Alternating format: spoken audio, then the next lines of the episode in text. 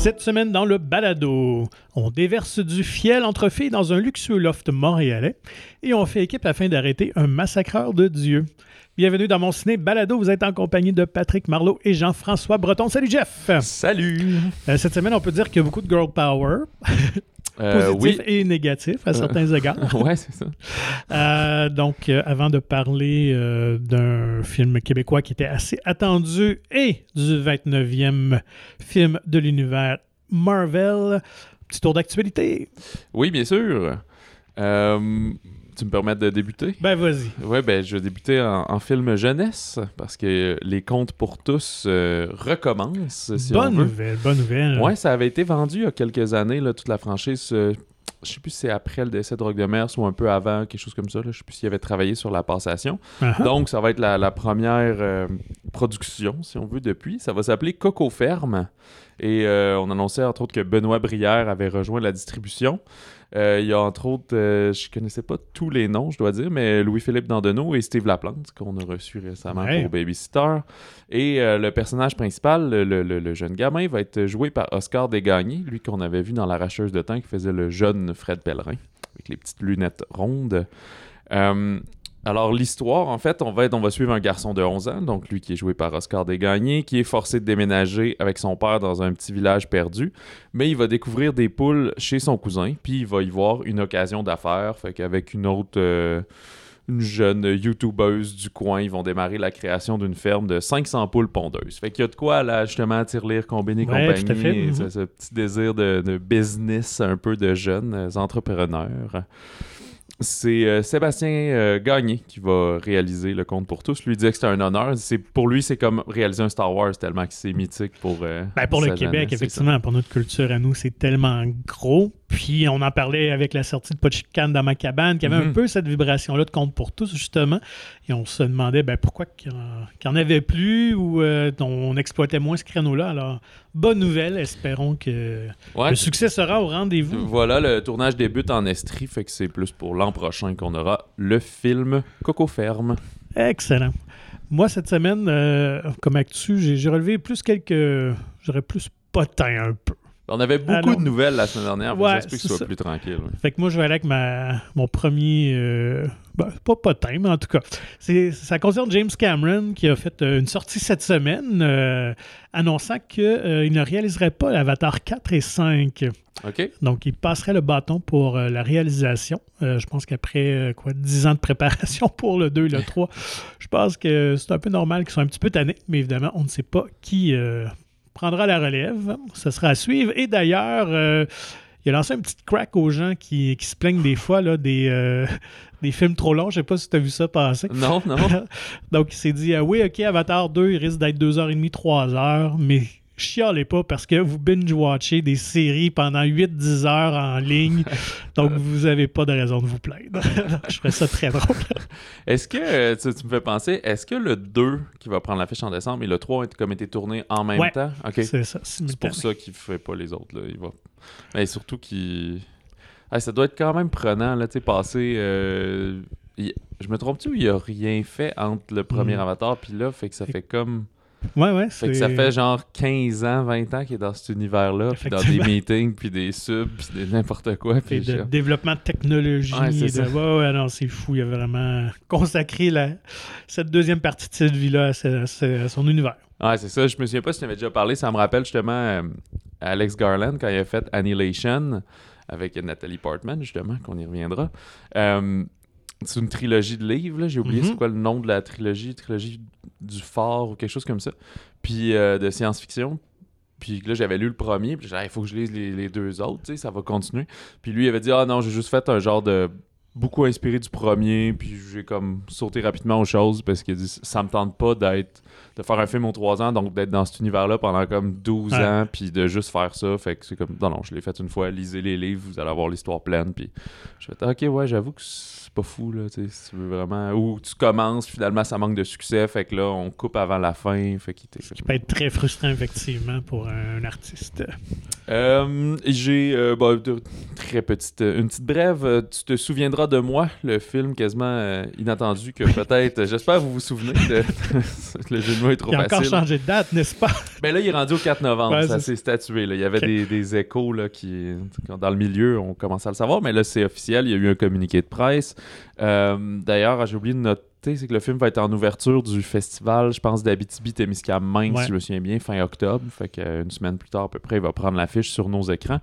C'est un film qui, initialement, devait prendre l'affiche au printemps 2020, qui avait été remis euh, plein de fois, puis pas tourné le fer d'emblée, mais il, est- il est distribué par les films Opal, puis c'est eux qui ont toujours été malmenés. Là. À chaque fois qu'il y a eu des fermetures de cinéma, il y avait tout le temps des films, soit eux qui étaient à l'affiche ou qui allaient prendre l'affiche. On pense à Au revoir le bonheur, à Le Club Vinland, puis il me semble qu'il y en avait eu un autre même. Fait que, ben en fait, tu te souviendras de moi, devait prendre l'affiche. Ouais. Euh, il y avait eu des premières déjà qui avaient débuté, puis ça a été mis sur la glace. Euh, c'est un film d'Éric Tessier qui avait fait Junior Majeur, 51-50 rue des Hommes, sur le seuil, dans un autre genre euh, Ouais. quand même. Une adaptation d'une pièce de théâtre aussi, d'ailleurs. Exactement, c'est ça qui Rémi Girard joue le rôle d'un professeur d'histoire qui tranquillement, euh, ironiquement, perd la mémoire, fait qu'il est placé sous la garde d'une jeune fille un peu rebelle jouée par Karel Tremblay. Donc, on espère que celle-ci sera la bonne Oui, voilà. quand même. Euh, moi, de mon côté, euh, écoute, si vous êtes un amateur fini de Batman, vous pourrez peut-être vous procurer le fameux costume de George Clooney de Batman et Robin. Celui qui a les mamelons, Celui avec les mamelons. les bat nipples. Il va aux enchères et euh, la somme de départ serait de 40 000 Donc, si vous avez un petit peu de lousse. euh, C'est juste euh, Warner Brothers qui vendent ça ou c'est pour non, une bonne un, cause? c'est ou- une maison d'encan qui, qui a plusieurs costumes puis de, de props là, de, de différents films, dont euh, le fameux costume, un des costumes portés par Clooney, parce qu'évidemment, ils en ont toujours quelques-uns euh, dans ces productions-là. Je sais pas, j'ai pas vraiment de collection d'objets de, de films et tout. Ça serait intense d'avoir juste ça dans le salon sur un stand. Réaliser que je rentre pas dedans, puis que ça Oui, sert à rien, tu sais. Euh, je sais pas si ça faisait partie de tes nouvelles, mais un, un fun fact que tu m'as parlé plus tôt cette semaine, puis c'est les, les- les problèmes surtout au Royaume-Uni avec TikTok puis les films des Minions. Moi, ça m'a fait bien sourire, c'est que Ouais.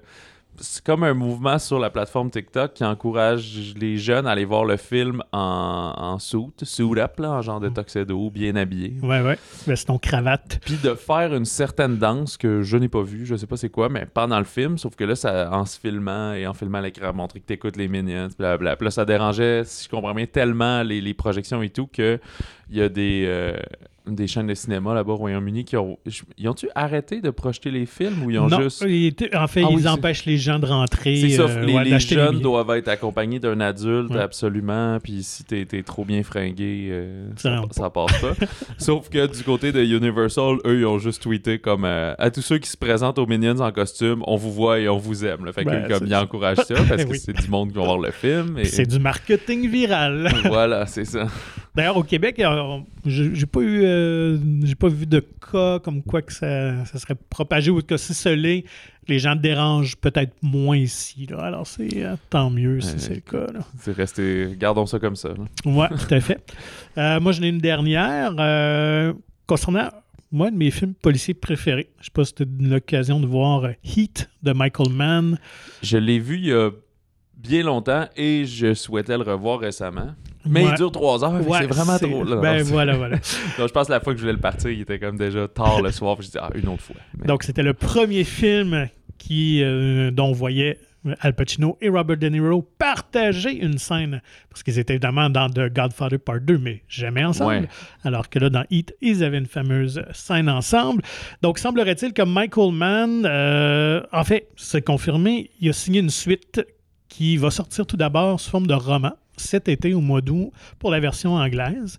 Euh, donc l'histoire euh, se passe un peu avant et après son film, mais il souhaite vraiment euh, de le porter à l'écran. Donc il le dit lui-même, je m'en cache pas.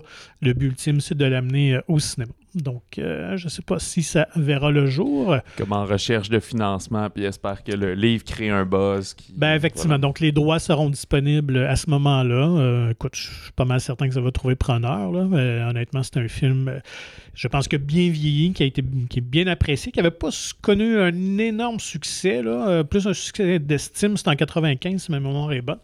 Mais euh, avec le temps, je pense que c'est euh, un film que, que le public euh, aime beaucoup. Reste à savoir si on oserait ramener Denis euh, Pacino.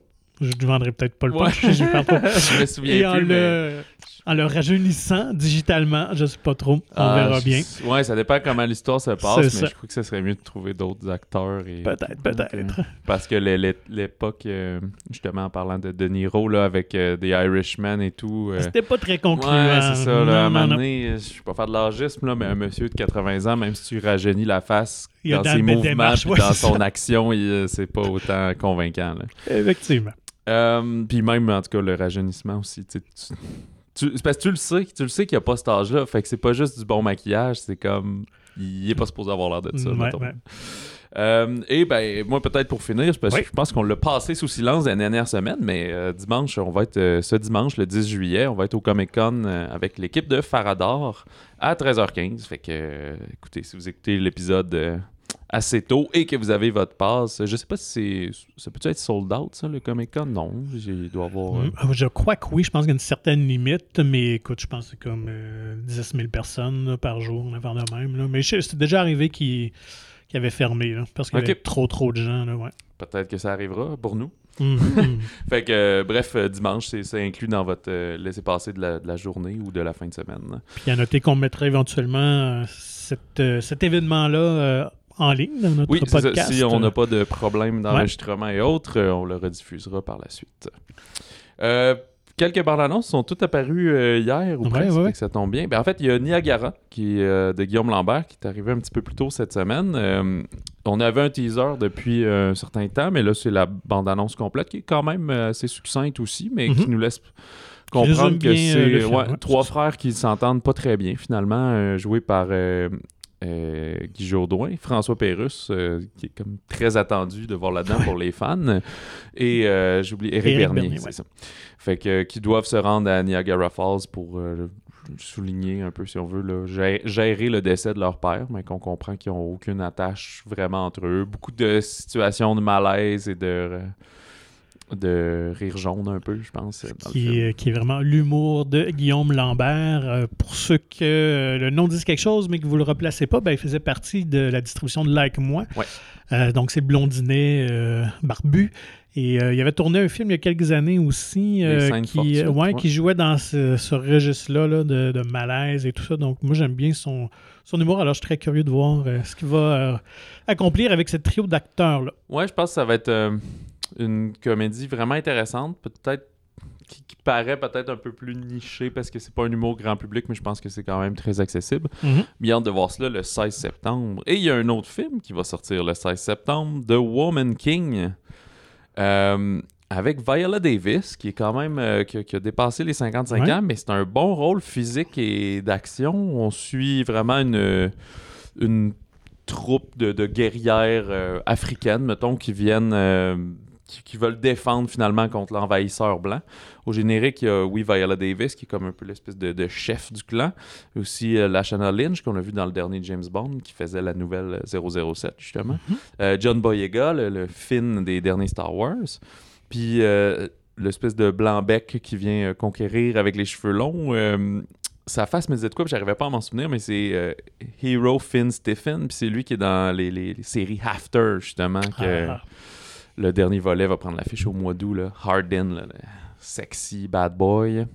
Mais pour avoir vu la bande-annonce, euh, je lève mon chapeau à Viola Davis qui, qui s'est vraiment entraînée et elle est vraiment surprenante. Je ne sais pas si euh, elle fait la majorité de ses cascades de scènes d'action. J'aurais tendance à croire que oui.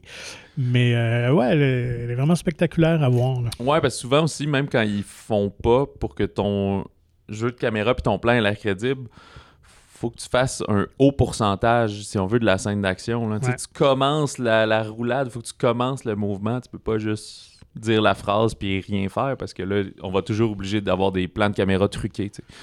Fait que, euh, non, on va faire une bonne partie. Fait que ça a l'air vraiment plus d'un film d'action, aventure, là, de, de, de bataille, mais où euh, on suit vraiment un clan de femmes. Je pense que c'est comme inspiré librement là, d'une partie d'histoire vraie d'à quelque part, de quelque chose. là.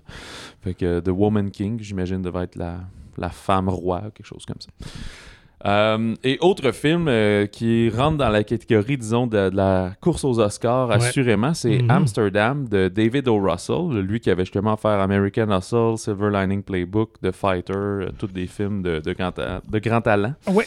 Et justement, le film va sortir en novembre 2022, fait que juste pour qu'on s'en souvienne au moment de voter. On y retrouve Christian Bale aussi, qui était dans plusieurs de ses films. Euh, Margot Robbie, John David Washington. euh, mais également, c'est une belle rasade de comédiens, comédiennes. Euh, Chris Rock, Anya Taylor-Joy, Timothée Olyphant, Robert De Niro, Rami Malek, Zoé Saldana, même Mike Myers dans un rôle plus sérieux. Euh, ce qu'on dit, c'est qu'une une grande partie de cette histoire est vraie. C'est comme la tagline. Fait qu'on est dans les années 1930 où trois amis, donc euh, Bale, Robbie et euh, David Washington, qui sont témoins d'un meurtre, puis deviennent ainsi les suspects. Fait qu'ils vont devoir découvrir la vérité dans ce qui est, dans un des scandales les plus choquants de l'histoire américaine. Une super belle euh, euh, voyons, direction photo, Ouais. on dirait, dans le film. Esthétiquement, ça a l'air magnifique. Ouais, ouais, c'est ça, l'espèce de trait des, des justement années 30, un peu jaune beigâtre. Euh, je pense que ça a l'air d'avoir beaucoup d'humour à la, la- la David O. Russell, justement. Et je pense que ça pourrait compétitionner Babylone, euh, qui, euh, qui, qui traite dans les mêmes années et tout ça. là. Donc, euh, je pense que ça va être les deux, euh, deux gros euh, films qui vont se battre euh, Ouais, pour, pour ça. les nominations. Et ce que j'aime de David O. Russell, euh, juste rapidement comme ça, c'est que c'est un, un peu à la manière de Wes Anderson. C'est un cinéaste qui se renouvelle constamment, qui va jouer dans tous les genres, les différentes époques. Donc, je trouve ça assez euh, intéressant comme filmographie. Ouais, Babylon, euh, qui est de Damien Chazelle, Chazelle, ouais, c'est ça, de Whiplash et tout, qui lui devrait prendre l'affiche euh, En pas décembre, mal. hein, ça. Ouais, quasiment à Noël. là, genre. Je me demande si c'est pas Noël comme tel, le 25 décembre, une affaire de même. Que la bande-annonce n'est pas disponible pour l'instant, mais ça devrait pas tarder dans leur cas, j'imagine. Alors, euh, bande-annonce à voir pour des films de, de l'automne. Ben, moi, je vais juste en glisser une petite dernière Ah, parce ben je suis oui, très, très excité. Je sais que toi, tu es moins un univers de, moins fan de de- d'une partie de son univers parce que Kevin Smith est comme un cinéaste schizophrène. Euh, il y a une partie de sa filmographie qui est très euh, réaliste, euh, je dirais voir un peu sérieuse, et une autre plus euh, disjonctée. Euh, donc, Kevin Smith, c'est évidemment lui qui est derrière les fameux Jay and Silent Bob, mais aussi les Clerks. Et là, il avait annoncé euh, quelques années déjà que ça circulait qu'il euh, voulait tourner une suite, un Clerks 3. Donc, une deuxième suite à son film. Et là, on a eu finalement la bande-annonce. Le film devrait prendre l'affiche à l'automne. Et euh, moi, je dois avouer que Clerks et Clerks 2 font partie de mes films préférés. J'étais un inconditionnel. Et là, il s'est inspiré en fait de sa propre vie parce que euh, le personnage de Randall, qui est un des deux euh, commis euh, dans les films, va subir une crise cardiaque. Donc, il va avoir une remise en question. Et là, ben, il fait. évidemment, Smith s'amuse à faire des références très méta où le personnage de Randall va vouloir tourner un film Clerks inspiré de leur vie, tout ça, un peu à la manière de Kevin Smith, parce que c'était inspiré vraiment aussi euh, de lui. Euh, alors, euh, j'ai bien, bien hâte de voir ce que ça va donner. J'imagine que lui était le commis de club vidéo quand il était jeune. Effectivement. Du dépanneur. donc, mais- Kevin Smith, c'est également lui qui personnifie Jay, pas Jay, mais Silent Bob plutôt, Ouais. du zoo Jay and Silent Bob, donc le barbu muet. Euh, qui, euh, qui accompagne ce Jay-là. Mais ce qui est intéressant quand même dans les Clocks, euh, pourquoi je disais que c'est un peu deux univers, c'est que ces personnages-là prennent vraiment, comment dire, un, ils sont en arrière-fond, là, ils prennent pas toute la Mhm. place, contrairement au film de Jane Silent où ils sont au cœur de l'intrigue. Là, c'est vraiment de, petits rôles pour dire. Des là. clients pas c'est Ouais, qui là. traînent devant le- les commerces et tout ça. Ouais, mais j'avoue que je m'engage à, à me, me- me- me taper tout ce- cet univers-là euh, avant la, la sortie de ce troisième volet pour voir si tout cela aura bien vieilli et euh, Ouais. suivi l'état d'âme des cinéphiles, si on veut. Alors, euh, parlons des films qui prennent l'affiche. Il y en a un qui est déjà sur les écrans depuis quelques jours. Ouais. euh, donc, Ligne de fuite de Myriam Bouchard et Catherine Chabot. Ouais, exactement. Euh, Il y a souvent des comédies ou des films québécois l'été qu'on sort le mercredi qui, je sais pas, viennent Pourquoi de pas? bonifier la semaine. Voilà. Euh, c'est inspiré de la propre pièce de Catherine Chabot de- du même titre, Ligne de fuite. Euh, pour l'adaptation au cinéma, elle est- s'est associée aussi à Émile Godreau, euh, justement un grand adepte des comédies estivales québécoises. Mhm. Et au générique, on a euh, de talentueux euh, artistes. euh, Catherine Chabot, certes, euh, Léane Labrèche d'Or, et toutes deux étaient dans la pièce originale également. Ouais. Il y a Mariana Mazza qui complète le trio des, des- des- des trois protagonistes principales. Et il y a tous leurs conjoints-conjointes, donc Michael Gouin, Maxime de Cotteret et Victoria Diamond, qui elle également était dans la pièce originale. Alors, qu'est-ce qui se passe dans Ligne de fuite? C'est ces trois amis du secondaire et leurs conjoints-conjointes qui se retrouvent annuellement, mais là, je pense que ça fait quelques années qu'ils n'ont pas pu se voir. On n'explique pas nécessairement à cause de la pandémie, mais peut-être qu'on présume. Alors, euh, elles se font une super soirée, elles se rencontrent à Montréal. Alors, au menu, vernissage de la copine de, de- du personnage de Mariana Mazza. Ensuite, elles sortent au karaoké en ville et une fin de soirée dans le luxueux condo, justement, du personnage de Mazza.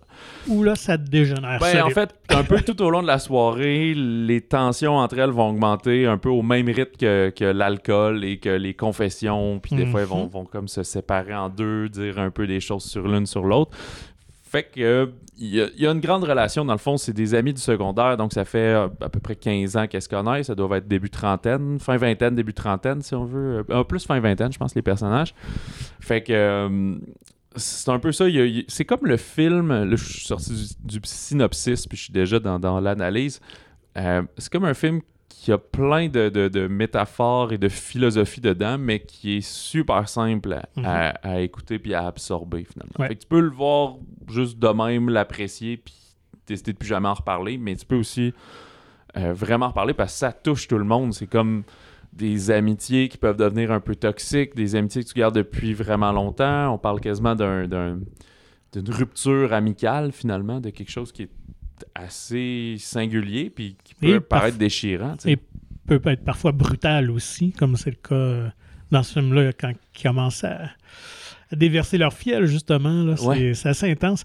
Moi, ce que j'aime, c'est vraiment un film à discussion. On sort de là euh, un peu ébranlé. Euh, on aborde beaucoup de sujets d'actualité, euh, mais avec intelligence, avec finesse. On ouvre le dialogue.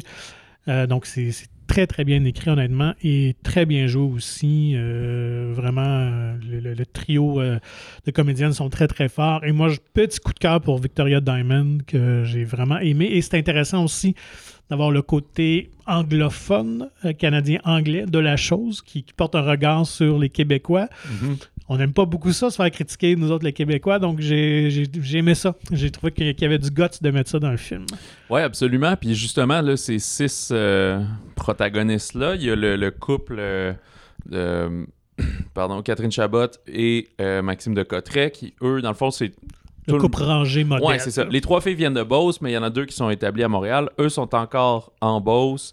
Euh, ils ont une petite maison bien en banlieue. Lui est plombier, elle est comptable. Ils n'ont pas encore d'enfants, mais tu sais, c'est ça, là, la, la ligne, euh, la ligne droite, là, tu- tout, tout est, euh, leur, leur avenir est tracé devant eux, si on veut, dans le stéréotype. Tu as le couple euh, La Brèche d'Or et Michael Gouin qui sont plus gauche, euh, pas bobo parce qu'ils sont pas riches euh, du Mhm. tout. Euh, elle qui est chroniqueuse pour Radio-Canada, chroniqueuse culturelle, ben pas culturelle, un peu d'opinion, quelque chose Ouais. comme ça, dans une à radio de Radio-Canada. Euh, lui qui est prof de philo. Fait que tout au long de la soirée, c'est toujours lui qui ramène des thèmes un peu lourds, un peu le, le vaniteux, là, qui va un peu Ouais. se- se- se- avoir l'air plus intelligent que les autres, donc meilleur. Eux, ils sont dans une relation de couple ouvert aussi, ils en parlent haut et fort. Et le, le dernier couple, ben c'est le couple homosexuel de Mariana Mazza, qui, elle, est vraiment dans la finance. Elle fait de la grosse argent, comme Mm. on dit. On ne sait pas exactement ce qu'elle fait, mais on comprend qu'elle est très respectée dans son milieu, puis elle a beaucoup de succès. Puis sa copine, qui est une artiste euh, euh, de sculpture, fait que beaucoup plus ouverte sur notre, le, le monde, puis le côté... euh, je sais pas, de la beauté, puis vivre l'instant présent, puis qui est comme magnifique, justement. Fait qu'il y a toutes ces relations-là. Fait qu'à chaque fois que quelqu'un est en retrait, on dirait que tout le monde parle de l'autre personne. Fait que tu viens à aimer plus quelqu'un jusqu'à temps que tu vois ses torts, ses travers, tu prends plus pour un autre. Donc ces six personnes-là représentent tellement de facettes et de stéréotypes de la société que, comme tu dis, on attaque beaucoup de choses en même temps. Euh, le film est très rapide, à peu près une heure et demie. Fait que... a Il n'y a pas de temps mort. C'est très punché euh, et euh, c'est ça, très rythmé. À, à l'origine, la pièce était un huis clos euh, pendant une pendaison de crémaillère. Puis euh, c'est le travail de scénarisation. Ils ont voulu casser ça.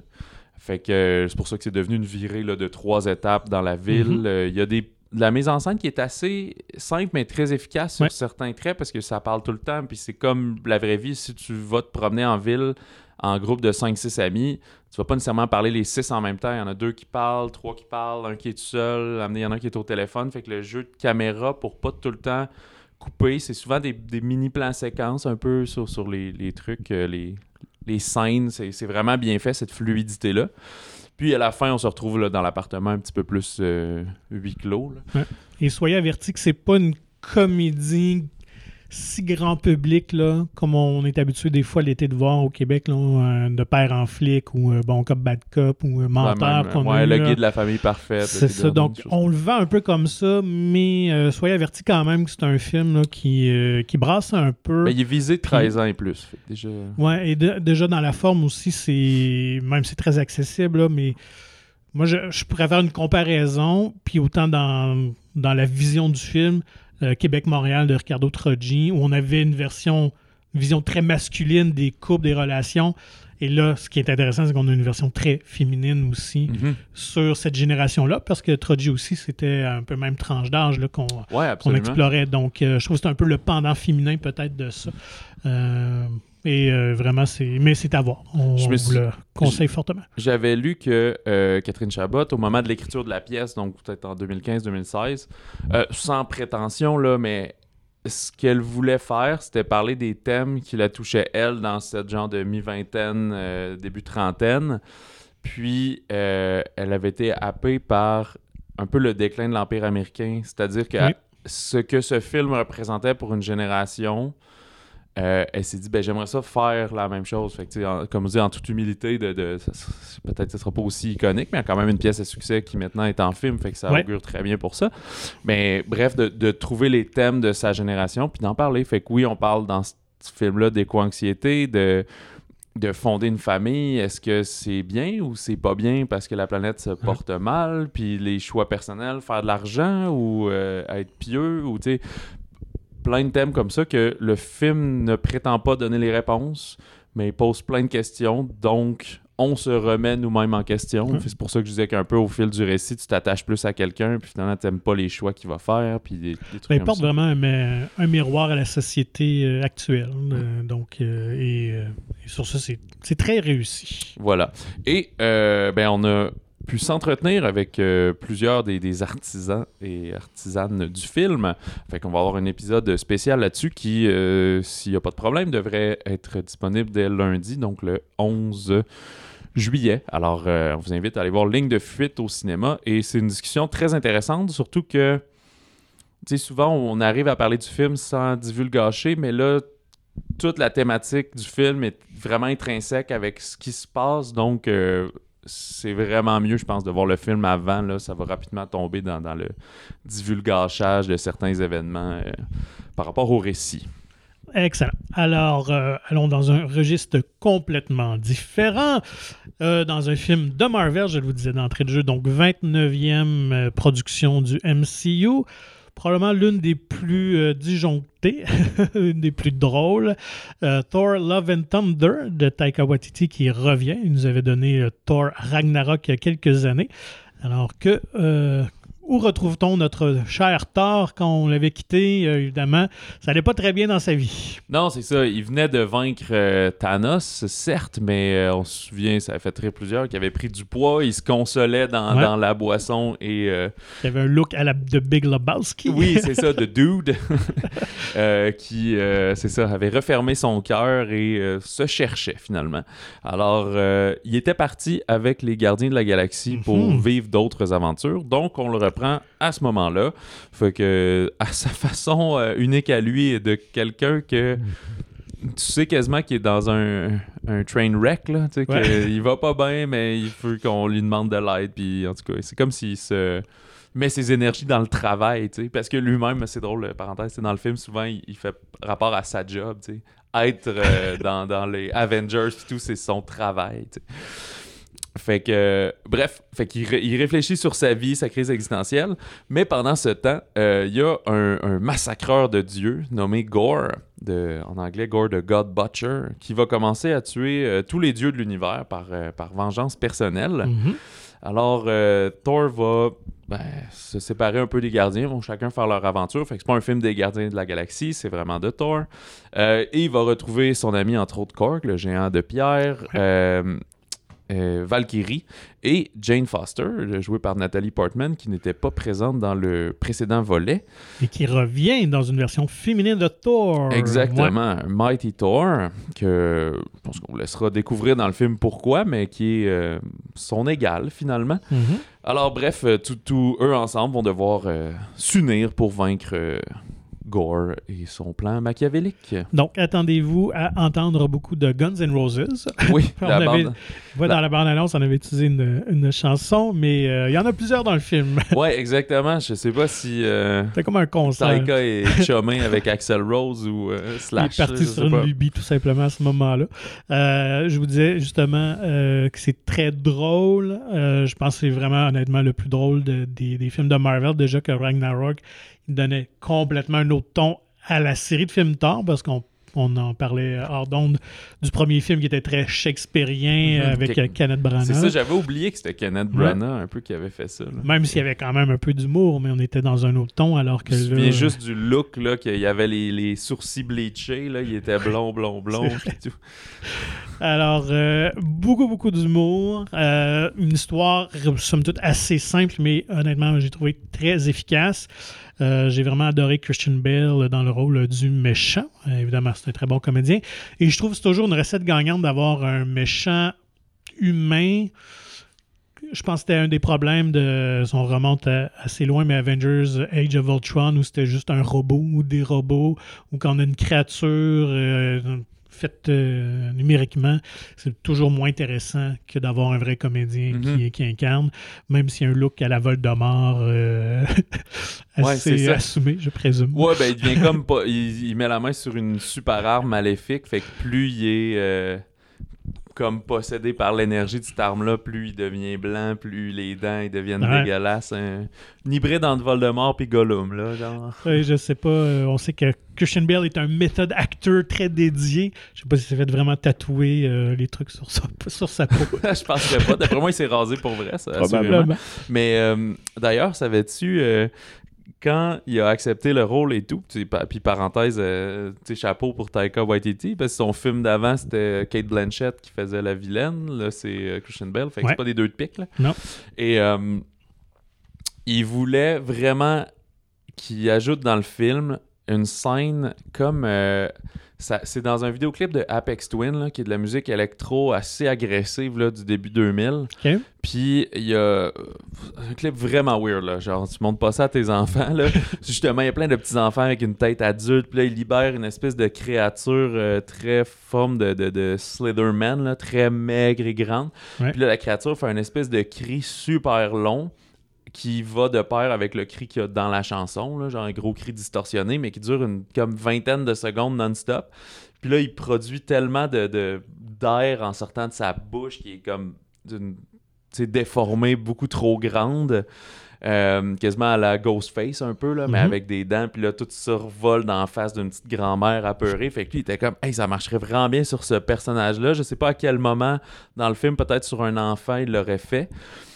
Fait que, il dit, Taika remplit sa promesse. Ils ont tourné la scène, ils l'ont fait, mais là, au niveau du côté de, de ouais, Marvel, Disney, là, ils ont fait, ouais, c'est parce que ça devient vraiment trop épeurant pour le reste du film, là. Fait que finalement, elle est pas dans le film. Je sais pas si ça va être sur des bonus DVD ou quoi que ce soit, puis je sais Ça pas serait le fun de le voir. à quel point ils ont fait l'effet. Peut-être, peut-être qu'ils ont tout mis la, la, la, la- le After Effects, puis le, le CGI, puis toutes ces affaires-là pour témoigner de ça. là. Je pense pas que c'est disloqué à mâchoire pour vrai.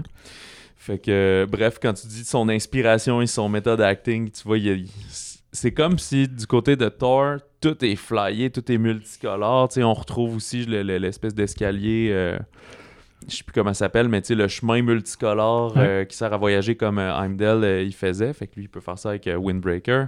Puis, euh, fait que tu sais, tout est super coloré, super flyé. Puis lui, il est en noir et blanc, il est sérieux, il fait pas de blague. euh, que- D'ailleurs, esthétiquement, le film est très très beau. Les mondes qu'on nous présente sont visuellement intéressants.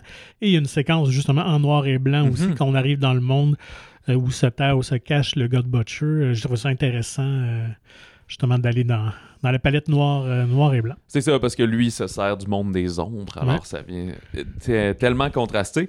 Ce qui est intéressant, évidemment, c'est que le film permet à, à Thor et Jane d'avoir leur, euh, leur discussion post-breakup, même Ouais. si ça fait comme huit ans, comme il, comme il mentionne, mais il, il s'était jamais revu.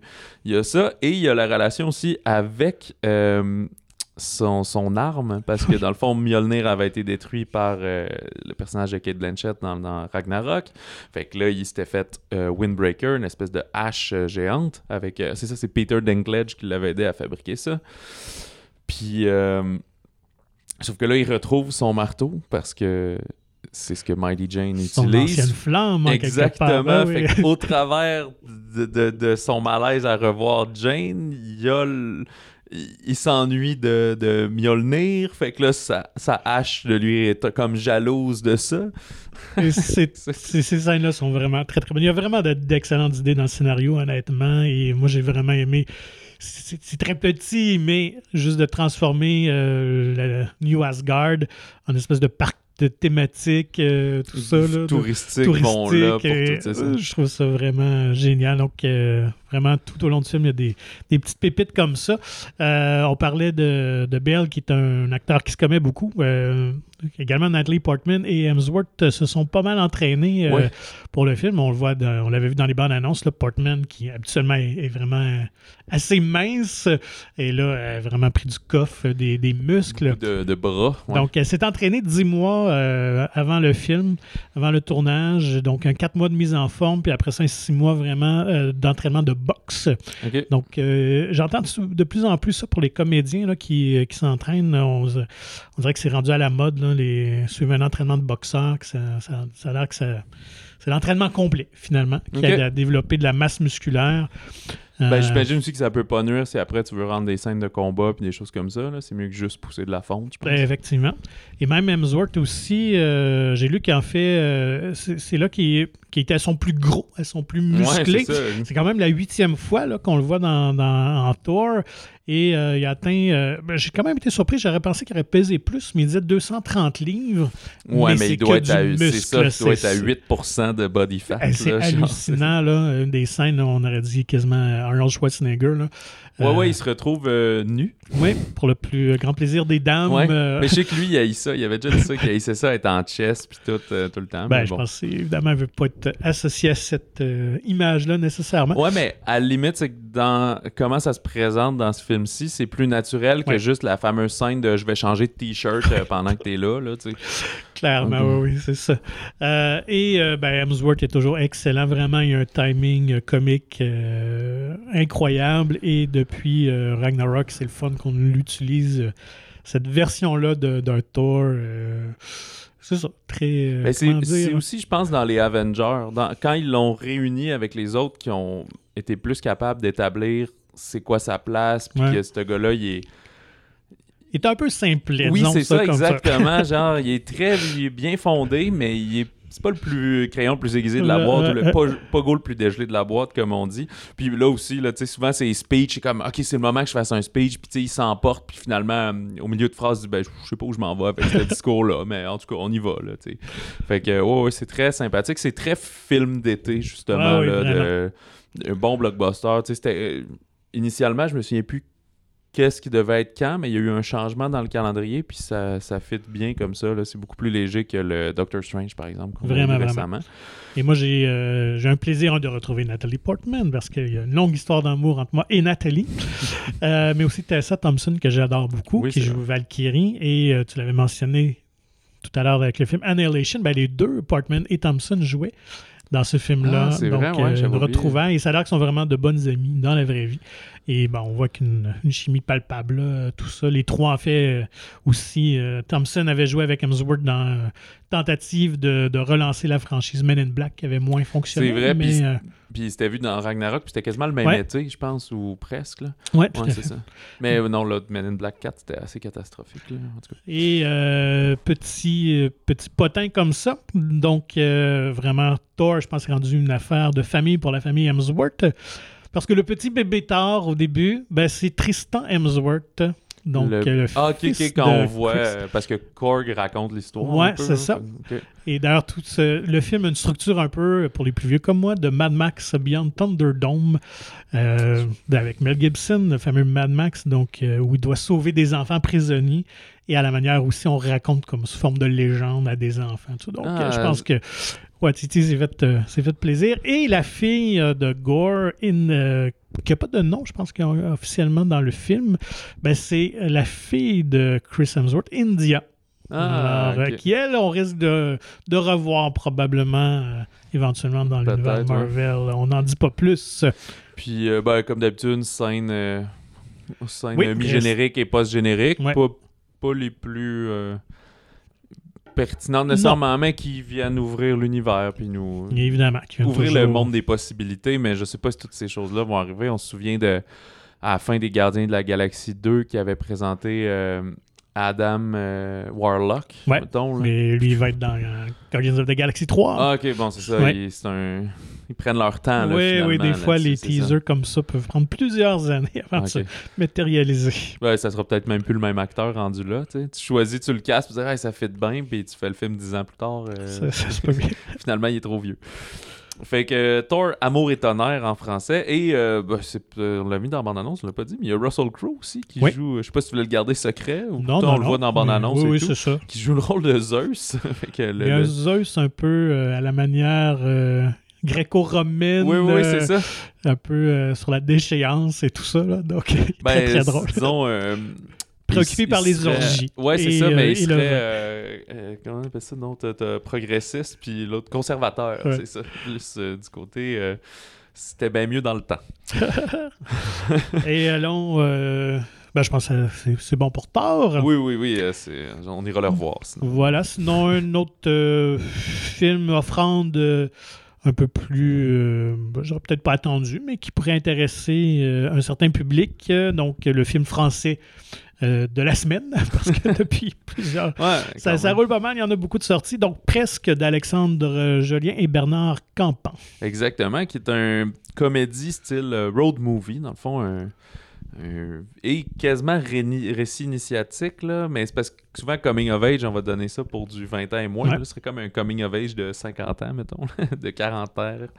Euh, on suit euh, Bernard Campan, qui est un croque-mort de Lausanne, qui part livrer euh, le, le corps d'une dame dans le sud de la France, parce que, bref, ça, les funérailles vont avoir lieu dans une autre ville. Et euh, il ignore que le coursier handicapé qu'il avait eu rencontré la veille par un petit accident de la route, c'est comme caché dans son corbillard. Fait que là, il va être comme coincé un peu avec lui, puis à chaque fois qu'il veut euh, le remettre sur sa route, il se retrouve un peu à, le garder avec lui. Fait que c'est pas, pas slapstick, là, c'est vraiment plus euh, humainement vont se connaître. Fait que le personnage de Alexandre Jolien est on appelle ça euh, qui est né infirme moteur cérébral. Fait que lui-même est ça. En fait, tout le film est comme inspiré de l- pas de leur histoire mais de leur relation un peu parce que Bernard Campan est un humoriste euh, comédien là. ce n'est pas un croque-mort dans la vraie vie Euh, mais Alexandre Jolien, lui, est réellement un philosophe puis écrivain suisse. Puis les deux hommes se sont rencontrés sur, euh, par une fortuite rencontre sur un plateau de tournage d'une émission X euh, il y a une quinzaine d'années et ont développé une amitié. Euh, Infirme moteur cérébral, c'est qu'à sa naissance, euh, il s'était un peu égorgé, pas égorgé, mais étranglé, pardon, avec le cordon ombilical. Fait que ça comme amoindri certaines euh, capacités physiques. Mais mentalement, il est là à 100% et plus intelligent que bien d'autres. Dans la Mhm. vraie vie, c'est ça, c'est un philosophe. Son personnage aussi est plus bohème, mais tu vois qu'il est quand même passionné de philosophie, il raconte souvent des affaires de euh, Spinoza. C'est les films philosophiques euh, cette Ben oui, semaine euh, au Spinoza. menu. Et Spinoza est à l'honneur euh, depuis quelque temps, c'est la saveur. Je pense dans Révision, une révision de film québécois aussi. Qui Oui, c'est euh, vrai, ben oui, absolument. Ouais. Fait que, bref, fait que la relation entre les deux, c'est que tu vas voir que le personnage de Jolien est vraiment positif parce que lui, il veut toujours combattre. Chaque journée, j'essaye de m'émanciper, mais moi, on me remet toujours dans des boîtes parce que Mhm. physiquement, j'ai des handicaps, je bégaye, j'ai pas le contrôle à 100% de mes membres, je boite un peu. Et de l'autre côté, ben, on a le personnage de Campan qui est plus un homme assez froid, qui fait sa job, puis qui a, il a pas le temps de niaiser tant que ça.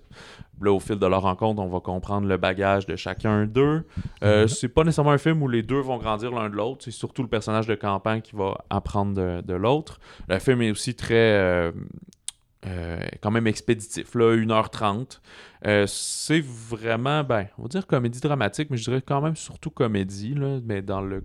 Ouais, c'est ça, le, le- le road movie que. Ils vont rencontrer d'autres mondes. Le, le film nous présente aussi que naturellement les femmes vont être plus empathiques à la cause de, du personnage de Jolien qui s'appelle Igor, plutôt que les hommes qui eux vont être plus comme euh, arrête de niaiser, puis sais, il subit beaucoup le regard des autres à travers ça. On parle aussi de, de du droit à la sexualité de ceux qui ont des corps différents, des choses comme ça. Mais la chimie entre les deux fonctionne super bien parce que c'est des amis dans la vie Mm. et ça paraît dans le film. Euh, Campan a l'air d'avoir quand même du plaisir pas mal à jouer ce personnage-là plus froid un peu qui va se faire casser tranquillement. Mais je sais pas si quand je le décris, ça a l'air très stéréotypé, mais ça l'est ça l'est pas, genre. C'est comme le, le récit est quand même assez classique, mais c'est très charmant comment c'est fait. Fait que c'est- prendre une recette connue, mais bien la faire, finalement. Alors, euh, c'est un peu ce que j'ai à dire pour euh, Presque, voilà. Qui, presque, en fait, pour terminer, fait référence à une des séquences du film où quelqu'un il dit Hey, t'as l'air. euh, c'est c'est fou, t'as l'air normal. Puis lui dit presque. Fait que c'est un peu ça. Fait que c'est par rapport à être quasiment correct ou quasiment là où tu voudrais être ou là où tu dois être. Fait que ça s'applique pas juste à lui puis son, ses, problèmes corporels, mais finalement à tous les personnages un peu du récit qui vivent euh, divers événements où ils sont un petit peu à côté de là où ils devraient ou là où ils voudraient être. Voilà.